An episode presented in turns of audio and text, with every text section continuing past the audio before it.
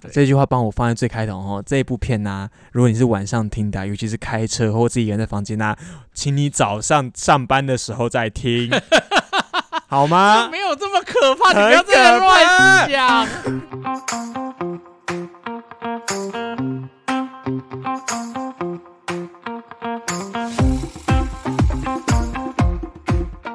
大家好，我们是关河小关，我是关河我。是小乖，我们今天要来一点不一样的，我们是第五季，电影都不敢这样拍。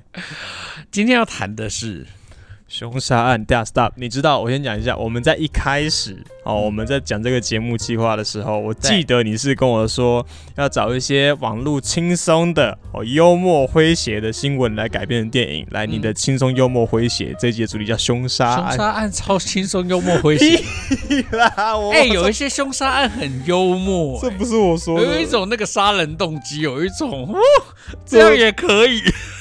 这这这种这不是很嗨的这感觉不是我说的哦。哎、我有跟你讲过，我没有在节目上聊过啊。我有跟你讲，我常常梦到那种就是杀了人，然后哦哦，弃你是尸指这个？对对对对，我常常梦到，我到今年都还一直有在梦到这种梦、哎、哦就是不知道为什么，就是会一直梦到，就是莫名其妙，我就是在某个尸体旁边，然后莫名其妙我就必须要把它装箱，莫名其妙就是有可能警察要找上门，我就要把这个尸体藏起来，然后我也不知道为什么我要藏起来，为什么我不跟警察讲，等一下，你 你你是现在最近会这样，还是一直都会？一直都会。小时候也会，就是时不时的就会，时不时小时候会就也会，小时候也会。对，你小时候，小时候做这种梦，你没有害怕睡觉过吗？不会啊，为什么会害怕哎、我睡觉？我也做过凶杀案的梦，嗯然后我也我也做过一些噩梦，什么就是杀人。遇到鬼杀呃，我目睹杀人的有不止一次，嗯。血淋淋的在街道上都有。嗯。然后我是一个很浅眠的人，然后我也很我这一阵子也很害怕睡觉。你不会真的，你不会，我完全没有，而且可怕的是那种梦会是，例如说你前面梦到 OK 有人在里面死掉了，然后你会被吓醒，倒下去睡之后，那个梦会继续接续下去。哦。没有哎、我只是我有觉得有点困扰，就是醒来的时候衣服会很湿，因为我觉得梦中一直在流汗，你知道，一直在跑，一直在逃跑，啊。你知道那样，然后我还提着行李这样子，觉得好累，然后醒来的时候就是全身大汗，哇。可能那时候也可能是压力，maybe 嗯。我真的，也许那时候我应该去智商，我不知道。OK，但是我那阵子是梦到，一度我有一点搞不清楚，我是不是什么真的梦还是真实？对对，有没有梦和真实之间有一点，哎有一点错乱，有一点，甚至有一种，我是不是真的藏了什么尸体在哪里？嗯，甚至有一种，做这种梦的频率变得很高，是不是？对，有一段时间，压力大的时候。对，。也许哦，还好我没这个问题，我压力大的时候都只会梦到你。啊，行，还好我不是以尸尸体的形式出现在我们哎行李箱里之是类的。活是死不知道，如果真的要杀了我的话，可以树葬吗？还骗呢。我不要海葬，因为湿湿的，我要那个树葬好像好一点。好了好了好了 哎，我其实真的很怕。我我我我其实从高中我要跟你告，也不是讲告解，就是我要讲一个我一直以来的困扰。很我不知道你会不会觉得很沉重，你可能会觉得很好笑。但哎反正我从高中开始，突然嗯就是一个晚上，我突然意识到生死这件事情。哦然后我就会时不时，上一次发生就是在我前前三天三四天的事情而已，我会突然睡一睡，然后我好像听到什么啊，我就是听到我们上一集有聊到那个你说你那个呃祖母吗？还是谁？嗯。的的那一段之后，我就突然想到我终究有一天要离开的时候，然后我就会瞬间全身发抖，然后整个从被单里面跳起来，然后我会担心自己死了，对我，然后我就开始，我就对我就开始喘气，然后我就那你看看《悠悠白书》啊，会有人来接你，哦，真的吗？会引导你去临界之类的。我就对我不要，我就我就觉得好好可怕，我就而且而且你要这那个可怕的压迫感是你知道那天一定会来，对啊，然后既然他一定会来，那有什么好害怕？所以我上礼拜真的是因为找这个资料找的浑身不舒服。我们这一集今天在三十分钟内结束哈，来 我们第一个故事，真的啦，这有什么好不舒服的？这个凶杀案一天到晚在新闻上发生，这有什么好不舒服的？最近哎、才最近我看到一个，呃，如果是我刚哦不是，我刚刚看到一个，就是好像是不是就是主啊树林新北树林发生一个气爆事件，嘿，那个不是竹北那个气爆，是新北树林。嗯嗯嗯，重点是那个气爆是一个就是屋屋主的儿子带一对情侣来他们家住，嗯。然后那对情侣因为吵架，然后就引发瓦斯气爆，就就那个情侣好好的，那个屋主的儿子死掉了。哦，干，好让人不爽的一篇新闻哦，就是一天到晚都会有这种 这种很荒谬很。让人不爽。可是我刚才才会一开始讲说什么凶杀案，其实有时候很荒谬。嗯，对啊，就是有点黑色幽默，黑色幽默就是黑色幽默就是这样黑对，黑色幽默就是喜剧就是这样啊，对啊，就是它可能就是带有一些很 荒谬的成分在里面。但嗯，哎，你看我刚才讲的这个故事，就很适合拍电影吧？就是中间到底发生了什么事？对对对对对啊好，单论单论那个，因为我们我们上集有聊到，就是我们就前三集的那个结论下来，其实要拍成影片是一件不难的事情，但要能够拍成一部完整的电影，对对，其实是相对难的。那我其实我觉得今天的这三部都蛮适合作为拍电影的。对，因为就就比较好去。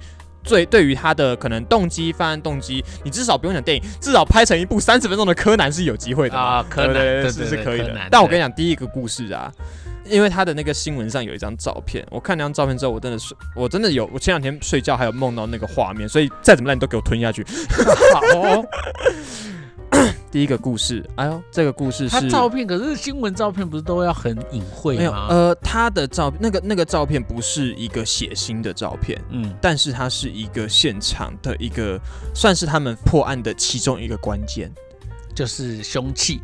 也不能讲凶器，是一个有寓意的画面。哦我跟大家跟你讲哦，它是一个呃《镜周刊》六月六号的一篇呃新闻。嗯那我这边有因为在原文新闻上面它的编排，我觉得对于现在讲话理解可能有点怪怪，所以我这边有重新重组一下原本的新闻。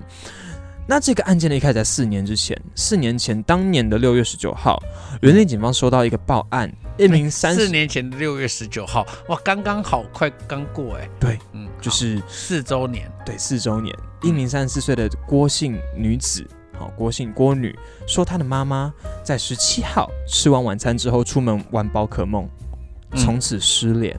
这样子，对，那这是六月十九号，大家可以记一下这个日期。啊，更离奇的是，案发一个月后，郭女又再到派出所报案，说有一个暴力集团找上门讨债，那弟弟被打到浑身是伤，最后送医不治。但是这个郭女是讨谁来讨谁的债？讨弟讨弟弟的债，对嗯，讨弟弟债。但是郭女在讲这个报案的时候，对过程完全都是模模糊糊的，没有讲清楚这样子。嗯那由于郭女的妈妈跟她弟弟接连死亡，警方就认为这是这个案件。等等，妈妈死了，对，妈妈最后妈妈不是失踪妈妈失踪，到到时候有有查获尸体，有有有呃有找到尸体，对有找到尸体，然后有也有向前指认，哎，指认也是一个关键。这反正就是因为妈妈跟弟弟都接连死亡，所以警方认为，呃，这这些事情都跟杀人凶手是郭女。听完吧。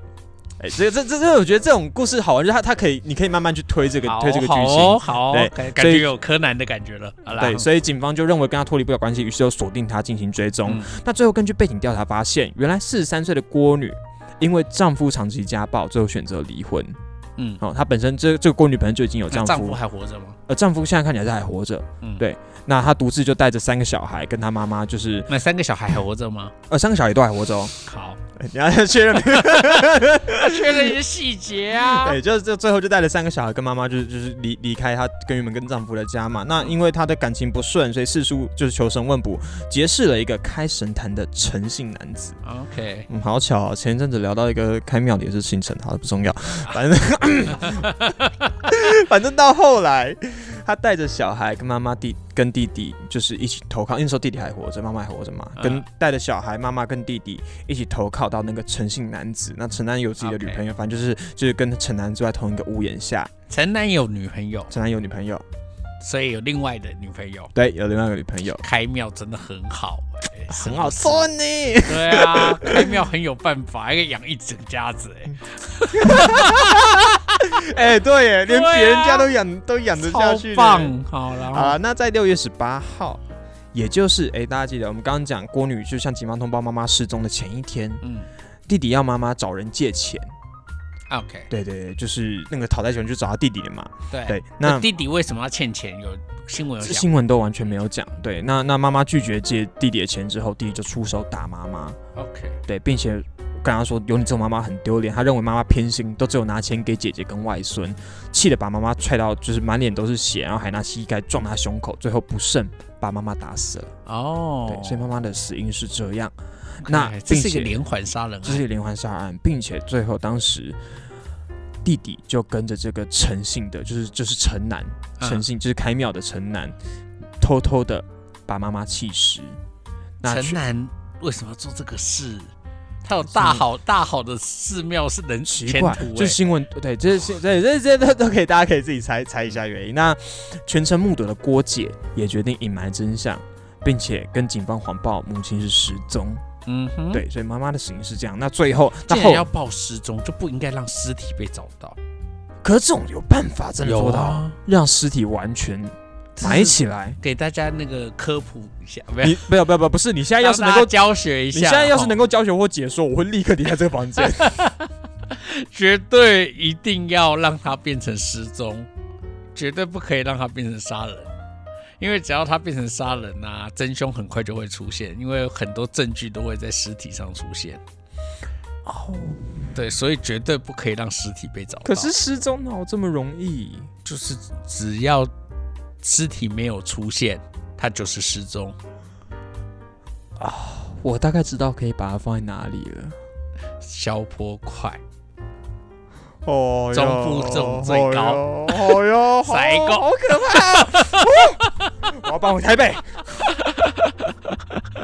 好了，随后嗯，弟弟也开始就是发展一堆脱序的行为。那个弟弟，呃，新闻上有照片弟弟本来一开始就很脱序啊，不然哪来欠反正他到后来，就是因为他们现在等于是靠着陈家就是在过生活嘛，嗯然后陈家其实他陈家在夜市有摆摊，嗯，那结果陈家希望弟弟去帮忙，弟弟也赖在家不管，然后甚至喝喝酒什么的，还在家中小便什么等等的脱序的行为，最后跟陈南在也起家中小便，就他这个新闻写在房间小便，他是安博赫德吗？有事吗？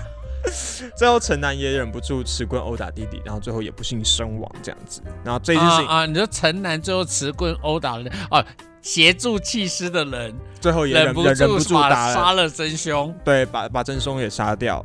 那这件事情，不是电影哎，是八点档来的。八点档感觉 所有那种夜市人生的那个招字卡都快哦跑红色的标楷体、书法体有啊没有？都是这种啊，不用拍一小时电影，可以拍七十几集的那个八点档。这个家庭故事。那这件事情为什么会拖到最后，最近才破案？是因为警方最后将郭姐找过来，并且回顾他们当年四年前母亲离开的时候，他们当天有到对那个郭姐他们家里拍一张照片。我就是看到这张照片才每天晚上才梦到的。他其实是一个，他那张照片就是一张。呃，很老旧的房间，啊然后他说，他下面的字说那是他妈妈失踪的时候，他们去他妈妈的房间看，他们做了一件事情是，他妈妈不是那种就是床架的，它就是一单纯的一块大概应该十公分左右厚的床垫，对。然后他们把那一张床垫给靠墙立在那个那个墙边，嗯嗯嗯，然后我我不知道我不知道这你知不知道，但是反正他们这是后来他们说这是一个乡间的习俗，就是说只要家里有人过世，你必须要啊。把他那个房间的床给要立起立来，起来，所以警方也是因为看这张照片，想说，哎，你明明是暴失中，为什么要把妈妈的床给立起来？难道你早就知道她死了吗？啊最后是因为这样才把郭姐现在防找过来。止他回来睡嘛。好，有可能是，我不知道这个我们我没有查。来查一下好不好？不要哦！天哪，现在天色暗了啦！呃，就是你说有个习俗，就是把床家人家人过世要把床立起来。有哎、真的耶！你不要给我看照片，我不要看。家人过世时床要打掉，如果往生者是自己睡，可以把床弹簧床立起来。对对对对对对，然后如果父母同床且床是钉住的，要拿东西要站住他的位置，要让往生者知道他已经不需要用这个了。对，就是不让他去睡了，不要让他留在这的意思。你等我一下哈，我先要先去把你后面的窗帘给拉起来。对。哎，对，这个故事讲完了。讲完了，最后就是好，反正哦最后就是，他那因为个警察发现这个蹊跷，反正最后破案的关键是可是也太笨了吧？警方亮给郭姐看那张他们拍的妈妈的床那张照片，郭姐绷不住大哭，然后就是把所有事情找出来。对对对对，反正最后是这样。嗯，最最近这是最近最近一次破案的关键为什么。这么笨？对啊每次我在看这些故事的时候，我都在想说，他们是都没有梦过藏藏匿尸体吗？没有人会做这种东西。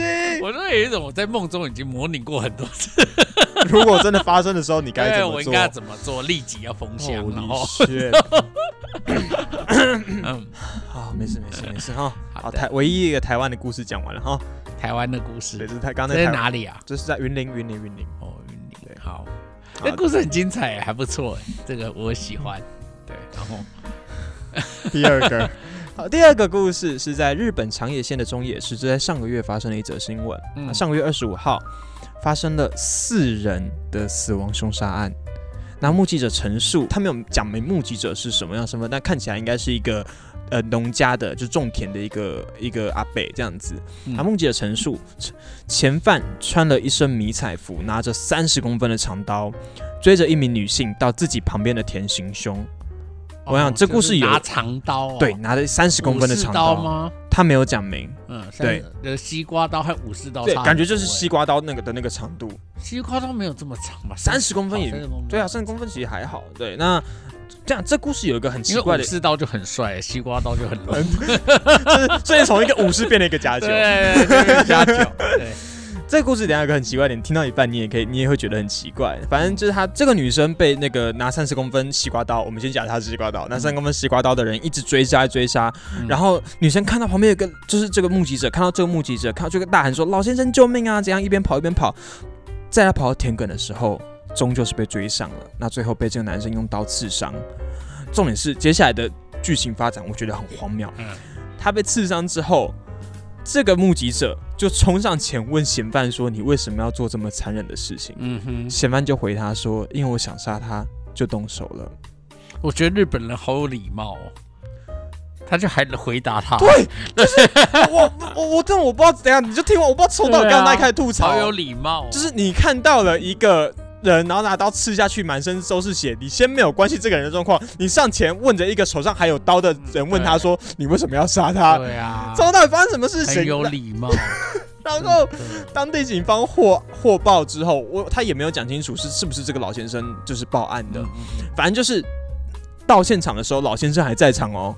就警方到现场的时候，老先生都还在场哦。然后当地目击者听到那个目击者听到巡巡逻车开来的时候，就走到路边大喊说：“哎、就这边，就这边！”然后警车就赶快开过来嘛。结果在警车还没有停好的时候，嫌犯就拿住枪从车子的后面抵住那个驾驶座的窗户，最后随着两声枪响，等一下，等等，嫌犯有枪，嫌犯还有配有一把枪，那他那时候为什么要用西瓜刀杀那女的？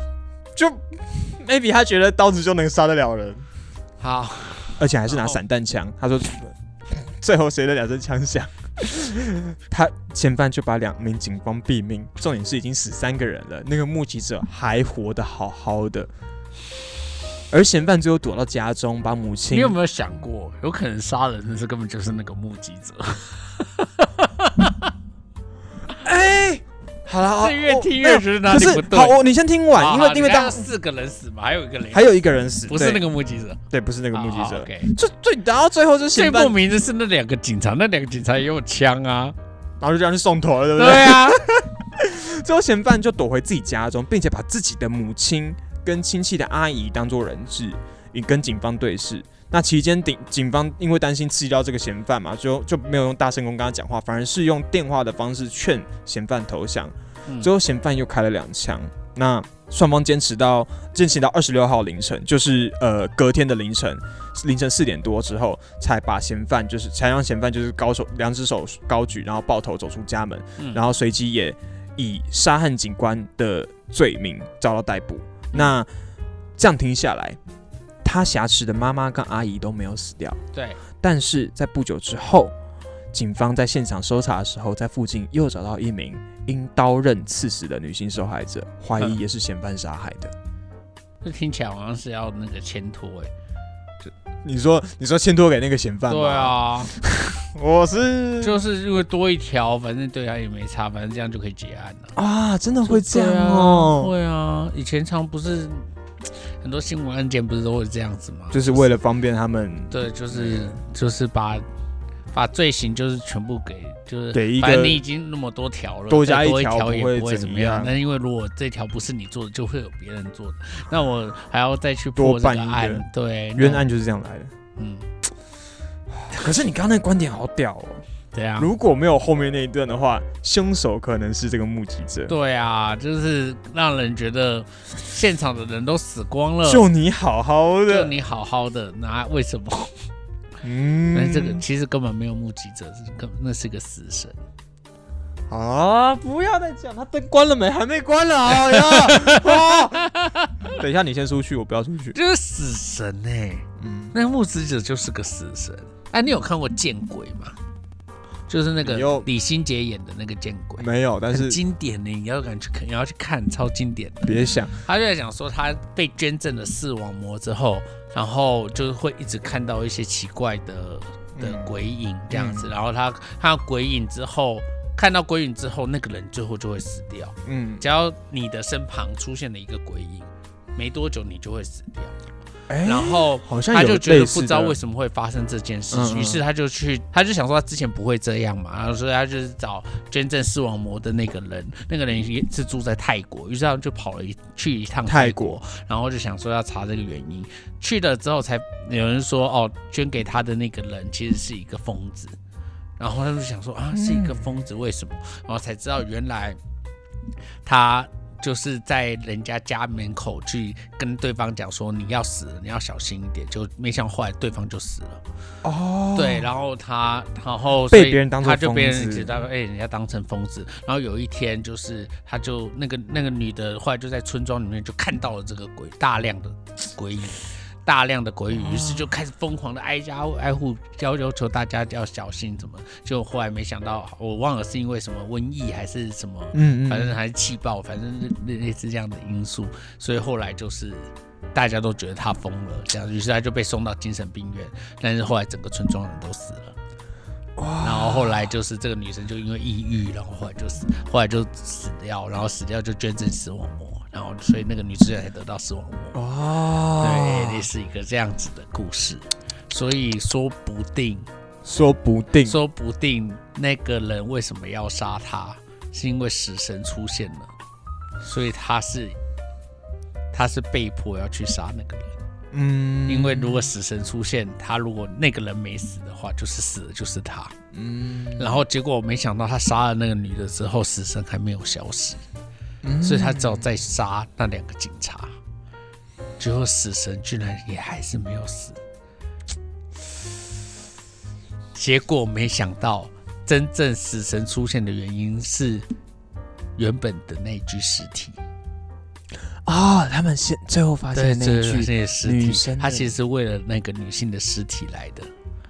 但是那个人因为看到死神，他以为总是会要人死，于是才杀了那三个人。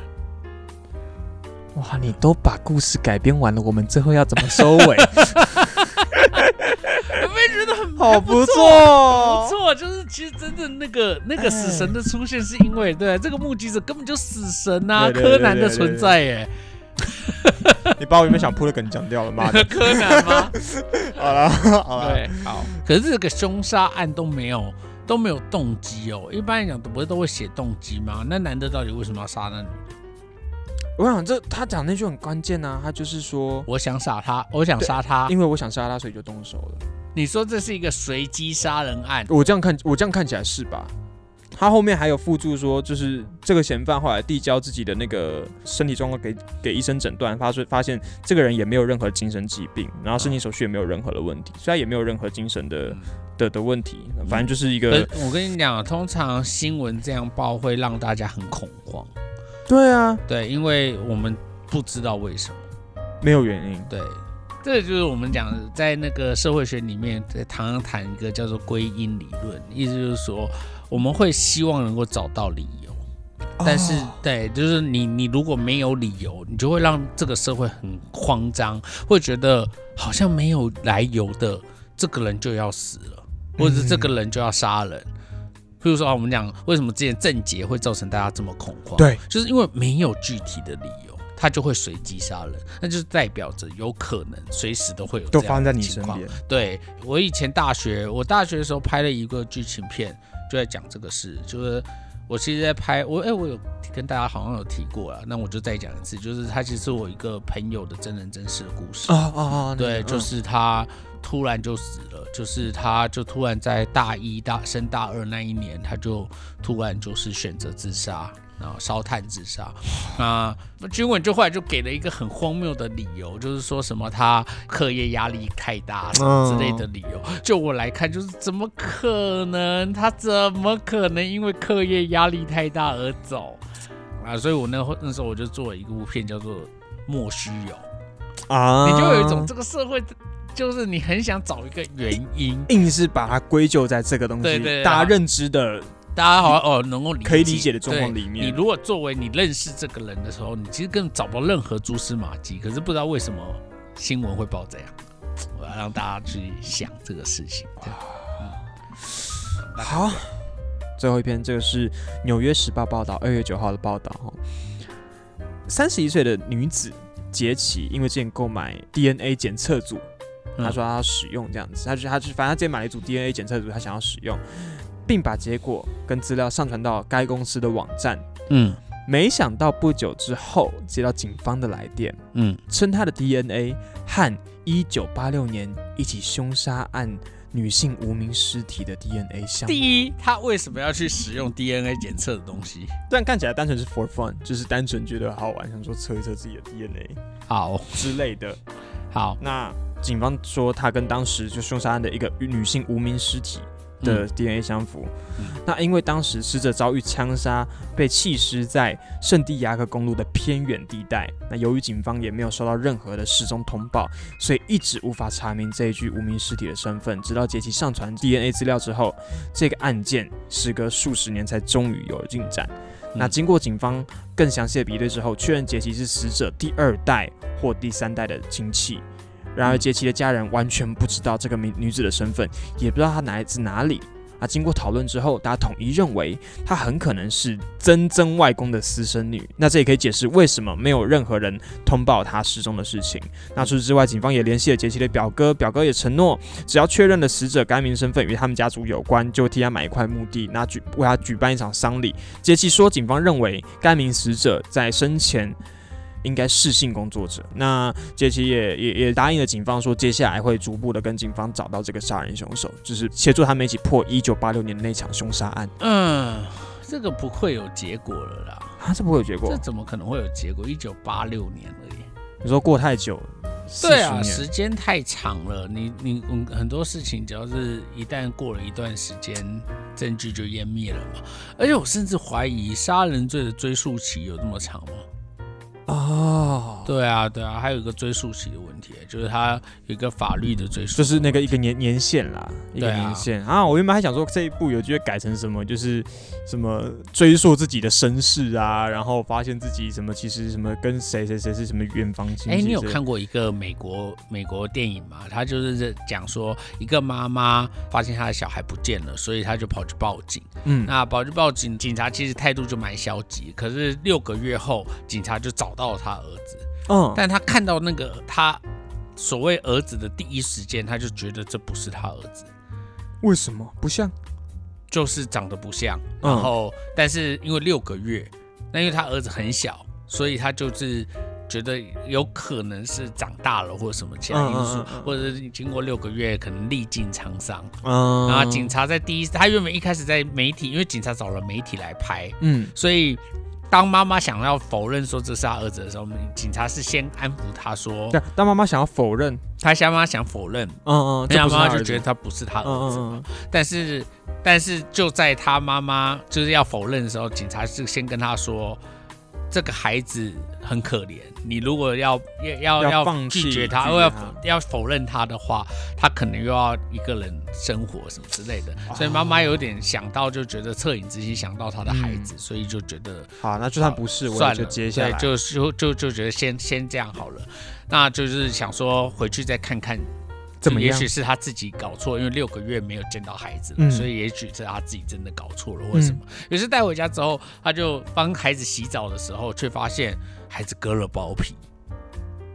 那他和儿子还没割包皮，嗯，所以他就觉得天哪，怎么绝会这样？觉得这绝对不是他儿子。于是，然后他又赶快去跟去量他儿子的身高，就是这个孩子比他儿子还矮了七公分，那怎么可能？所以他这个就不是他的孩子。对啊，对啊，对啊，对啊，对啊。但是他在这个过程中，他就回去跟警察局就是讲说这不是他的孩子。嗯，但后来就是警察局就开始污蔑这个妈妈是精神，就是精神精神有问题。嗯，对，就是可能压力受创伤了，嗯或者这样。那警警警方就一直不愿意认认认账反正这个故事就是讲说，虽然最后真相大白，就是警方后来也被起诉，然后就是嗯警方也是那个起诉，但最终都没有找到他儿子这样子。那这个故事就是到到到最那那个那个捡回来的孩子跟妈妈有感情吗？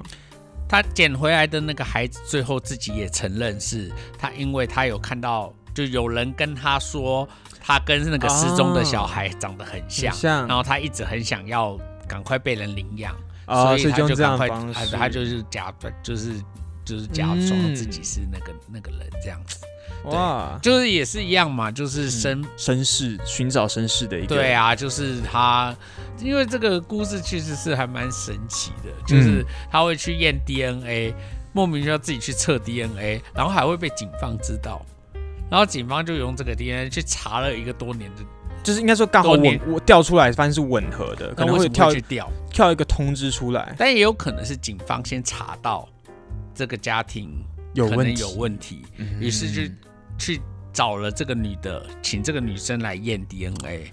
哦，那这有可能在程在警方的程序上，他们不能这样。嗯嗯嗯，所以他嗯。就是对外宣称，就告诉大家，哦，是这个女生自自己去验了 DNA 然后自己也给我，我们，呃，让我们得到了这个 DNA。哇靠，你的逻辑担当哎，因为对我来讲，就是不可能。这个前提应该是警方找上了这个女的，然后但有可能在美国的什么法令上，所以他他们不能够做这个事，因为嗯。他没有犯罪嫌疑，你嗯不能够要那个啊、就是他们去做这个事，有可能，所以他们为了规避这个事，就知道说，你知道，就像之前我们只要早期台湾警方常常有那种就是刑求的问题，嗯。然后因为我们的司那个刑事诉讼法里面有明定规定，就是呃警方不可以拘留犯罪嫌疑人长达二十呃就是。只要超过二十四小时就是违法的，嗯就是你你不可以你不可以把他关在对那边你不可以对对对，你要只要超过二十四小时，不管是有多大的嫌疑，只要没有啊、经过法院的判判决，或者没有经过法院的认可，你是不可以做这种拘留的行为。哦你如果没有起诉他的话，你是不可以拘留他的。嗯对，就是这个是这样子的逻辑。但是当时就很多警方会跟你说，哦，他是自愿留在那的，他为什么不离开？我也不知道为什么。哇啊，我们是以那个，我们是以那个证人的身份请他来说明。啊，我没有不算拘留，对，我没有拘留他，我也不知道他为什么不走、啊。文字游戏玩成这样，对，然后但是你就有一种靠。会有人就是没事，然后去警察局，然后他跟你说他我都没做，我都没做，我都没做，但是他他不走的。你觉得有人这么无赖无赖到这样子，就是想要赖在警察局，就是吃警察局的喝警察局的，有人这么无聊？对，但是早期就是蛮常出现这种状况，就是我为了规避某一种呃，在那个程序上可能这样会出问题，所以我就是掰了一个很瞎的理由。理由，像这个就是很瞎的理由嘛，就是说哦，就是啊，我们只是以证人请他过来，我们没有强迫他哦，所以不算拘留。嗯对，这种就是他要走都可以走啊，我也不知道他为什么不走。嗯嗯嗯，OK，有有人要相信吗？对啊，对对，就是这样子。我觉得嗯这个有一点可能类似这种状况，就是他们可能私下，甚至搞不好那个 DNA 是警方偷偷取得的。啊，对不是明着，对，也也也有可能是这样，就是他偷偷取得，就是他们有怀疑这家人做了什么，偷偷然后要确定一下这个人，跟这家人之间的关系。嗯，所以他可能偷偷取得了一个 DNA 的样本，然后去做验。拔了一根那个女生头发之对对对，类似这样子。然后 但是验了之后，他们就发现真的有问题，于是只好掰这个理由。对，所以这个听起来是这个是这样子。好了我们回前两个好了。好其实第二个你你已经补的差不多了，关于日本的连环杀人案，就是那个荒谬的没有动荒机的杀哎人案。荒谬的连环杀人案，对，对其实它就是一个呃死神的故哎事，死神的故事死。神的故事那。第一个，哎、这个很不错哎、如果敬畏运用得当，在最后嗯公布哦答案的时候，就假设一开始全部都是目击者角度，视角哦，全部都是目击者哎。角度，我们会一直讲说，哎、他就是在旁边看，然后甚至会有种纪录片感。嗯嗯，但最后转换视角之后，你会发现那边结果没人，或者是一团黑雾，或者是死神的样子，哇，你就有你就会有一种毛骨悚然的感觉。最后那个后劲会很强。对，后劲会很强哎、这个第二个的话，嗯。对啊，第一个那个床板也是，第一个床板也是，对对，对。第一个我其实可以可以做的更像鬼片一点，不要哦，对，就是不要哦，对，就是他其实他们根本没有把床板掀起来，把床板掀起来是他妈妈，他们年轻人怎么会懂这个习俗？哎，所以是他妈妈把床板掀起来。所以当那个警察拍到这张照片，再拿给他女儿看的时候，郭女看的时候，女儿其实是吓哭脸色苍白，吓坏。因为他们从来就没有去做这个事情，哦哩，对啊所以所以应该是妈妈做了这个事。我刚才的那个问题说，怎么他们怎么可能这么笨？他们就要假装妈妈失踪，就为什么要去把床板拿起拿得起来？没有人哎这么笨。对啊，哪会有人那么笨啊所以只唯一的答案只有那个床板是妈妈掀起来的，Holy shit！妈妈觉得我用不到了，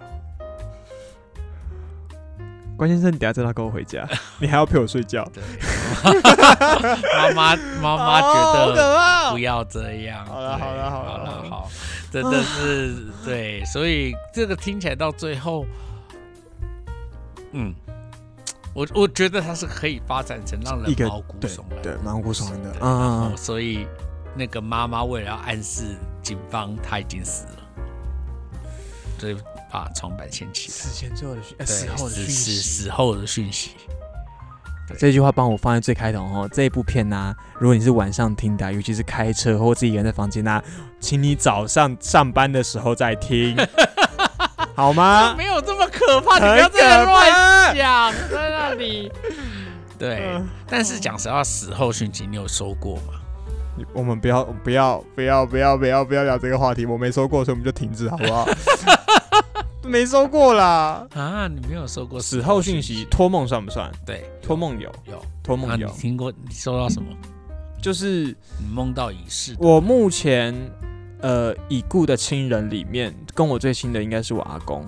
嗯，然后我记得是我高中开学第一天，嗯我讲起来你就会笑我，但是其实我们家都是因为我阿公以前做水电的，嗯然后我们家那时候在我阿公我阿公在我国三的时候过世，然后在呃我考上就是我们学校的那间学校的建筑课的时候，其实我妈是很开心的，她说我阿公要是听到我念建筑，他应该也会很开心。嗯。然后我就只记得那一天，呃，我回家，我那天放学回家之后所以，你阿公现在不愿意走，是因为你后来走了一条他觉得不好的道路。你写。然后我记得我那一天，我第一天就是学校放学回来，我记得那一天我心情很差，就是我整个学校那时候很不适应。嗯然后那天不知道为什么，我平常完全不会没有睡午觉的习惯。我那天四点回家之后，我洗完澡回到床上，我突然觉得浑身一股无力，我就睡着了。嗯睡着，我一醒来，我就是梦到我在我家门口，就是我是一个四楼公寓，嗯然后我门打开之后，我看到我阿公坐在客厅，嗯跟我阿妈在那边聊天，我那时候就吓死，我想说啊是是什么？我不知道，我没意识到我在做梦，但我记忆中阿公是已经走掉的，嗯，然后我就过去哭着看着我阿公说：“阿公你怎么在这里？怎样？”嗯然后阿公就带着微笑，那个整个画面是有点你那时候阿妈还在吗？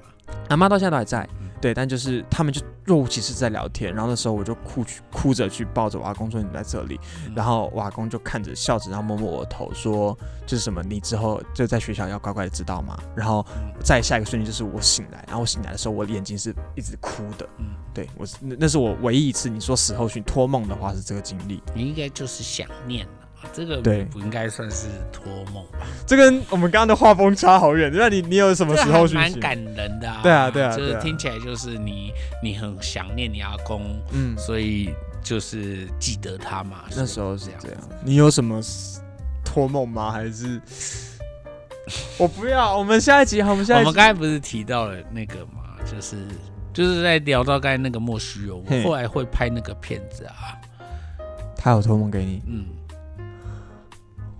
对，就是 我往后面窗户看一下，你继续讲。就是有一年啊，应该说那一年我就是看得到他的死讯，然后我看到之后，我就有一种我不相信，我我讲了我不相信之后，我那一天晚上我就梦到他来我家找我，我记得我还跟他谈笑风生，还跟他说。我跟我跟你讲啊，他们都说你是那个因克压力走的，怎么可能？哦哦，天啊，在你梦里面意识他是对对对对对哦，好好我就说怎么可能？然后他就说对啊，我觉得，然后我就我他就说哦，我真的很生气耶，怎么会这样？这样子，嗯，然后我就笑笑我说，我就说哦，我就知道你这种怪里怪气，一定都会 一定会做奇怪的事啦。都会对嗯然后他就说嗯对啊对啊这样，然后他就笑笑，然后我记得我记得我其实那时候其实心里应该是一直想。我对他的感觉一直都是，我其实还蛮蛮对他这个人，其实他有一些 charisma，就是他有一些我们讲 charisma 就是一些人格魅力。嗯，我们其实很想要变成像这样子的人，然后就觉得他是一个很很棒很好的人。然后，所以我甚至我那时候还开口问，有什么办法可以让你回来吗？我还问了这个问题，我就说有什么办法可以留住你吗？然后他就说，应该没有什么方法是可以可以留留在这吧？应该，他说你应该要希望是我赶快走吧。我就说也是啦，但我觉得如果可以的话，你还是留在留在这比较好。然后他就他就笑笑，然后我就醒来了。然后后来我就想到这件事，然后我后来我就想说，嗯，不行，就是我觉得我不想要让他用一个哦，因为课业压课业压力过大，然后就自杀这种。露出那这种他那个笑是感觉有点无奈的，对对对，他就觉得说他可能也不想，所以我就我就那时候我就在想，他到底什么意思？他意思是说，呃，应该要让他可以走，所以他来找我是希望我做点什么吗？那当然，你也可以说，哦，这应该就是我潜意识，我自己觉得对，你想的也有可能，嗯对我潜意识觉得这可能，所以我就想，可能也太思念他，所以我就就晚上我就梦到了一个他来找我，跟我好像证实了我自己的想法的这样子的一个事情。我觉得讲实在话，就是为什么我喜欢真人真事的故事，其实很多时候就是坦白说，我觉得连真人真事到底为什么会发生。发生这些事情，我们到底要怎么去理解？然后我觉得都有太多可太多想象空间了，对对啊。然后，然后，所以我有一种就是真实世界很现实发生的事情，我们都好像没有办法真的理清到底我们应该怎么去判断解读这件事情，。对啊，那为什么？那那我们为什么不好好的来看待这些我们身边所发生的事呢？这样。对所以情绪好多啊，对，很很啊满，好我觉得我们最后还哦蛮温馨的、啊，就是刚才那个他回来找我，对对，我觉得还蛮温馨的，有有有有可以做一个温馨的收尾。好了好了，那我们就呃 这一集聊到这边这一集，就聊到这边了。我们是关河小怪，我是关河我，是小怪，拜拜拜拜。好的，我们来到本周的抗暑小工具分享啦。这一周要来跟大家分享的好物是来自 Uniqlo 的 Airism 棉质宽版 T 恤。这款 T 恤大概在三四年前推出时，就在穿搭圈掀起了一阵小旋风哦。那如果你还不认识它的话，Airism 棉质宽版 T 所强调的是它使用聚酯纤维以及棉质布料，能够保留扎实分量感的同时，也带有亲肤、哦凉感的穿搭感受。那以我身高一百八，上下加减十公分的身形来说，基本上从 M 到 L size 都可以拿，那这取决于你想要的穿搭轮廓。那它的原价是五百九，以它整体的成品来说，这个价格真的非常值得扫好几件。作为你我夏天出门的抗暑利器。